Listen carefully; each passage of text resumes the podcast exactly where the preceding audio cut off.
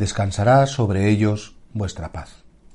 Un evangelizador, alguien que anuncia que Dios se ha hecho hombre y que esa, humanidad divina ¿eh? ha venido para darnos la vida eterna y para salvarnos, alguien que generalmente provoca paz. Y por eso, claro, cuando Jesucristo dice ir a evangelizar, ir a anunciar que ya ha llegado la salvación, provocad que la gente tenga paz. Creo que la paz es como el resumen de todas las bendiciones de Dios y creo que la gente, a ver, a lo mejor en la superficie podemos tener tormentas, en la superficie, digamos, en el sistema emocional, podemos tener, sí, oscuridades, pero en el fondo de nuestro ser, ahí es donde tiene que suceder la paz, ahí es donde tiene que darse ese descanso de la paz que solo Jesucristo nos puede dar. Mirad, la paz no es que todo salga bien, la paz no es que nunca me equivoque, la paz no significa que no tenga disgusto, que no haya problemas económicos, problemas de salud, enfermedades, muertes, fracasos.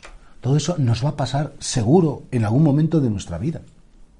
Y no podemos perder la paz porque la vida a lo mejor se ponga en contra, porque se ponga más difícil. Podremos tener dolor y podemos sentirnos profundamente revueltos en nuestro interior porque la vida no es justa muchas veces. Pero saber que al final hay una puerta abierta, saber que hay una eternidad, saber que nos encontraremos en el cielo, saber que, que, de algún modo hay alguien a quien le importamos y que la última palabra la tiene Él, eso es como una, una cuerda a la que te agarras para que no te arrastre la corriente de la vida.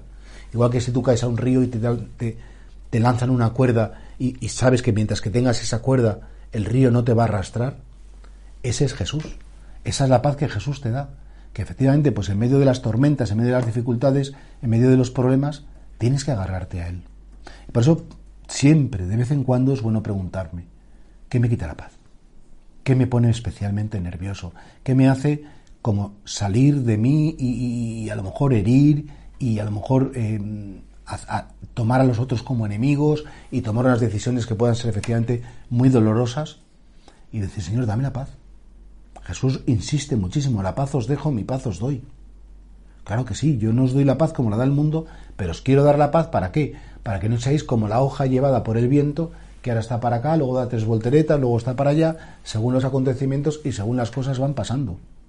La paz da estabilidad, la paz da perseverancia, la paz da esa esperanza que nos lleva a no rendirnos nunca, a no tirar la toalla, a no derrumbarnos y si nos derrumbamos, volvernos a levantar porque encontramos una mano tendida para levantarnos. Y por eso creo que todos tenemos que pedir hoy a Jesús la paz. Señor, que descanse la paz en mi corazón para que yo efectivamente pueda conocerte y pueda hacer que la vida de los demás sea más profunda y más bonita.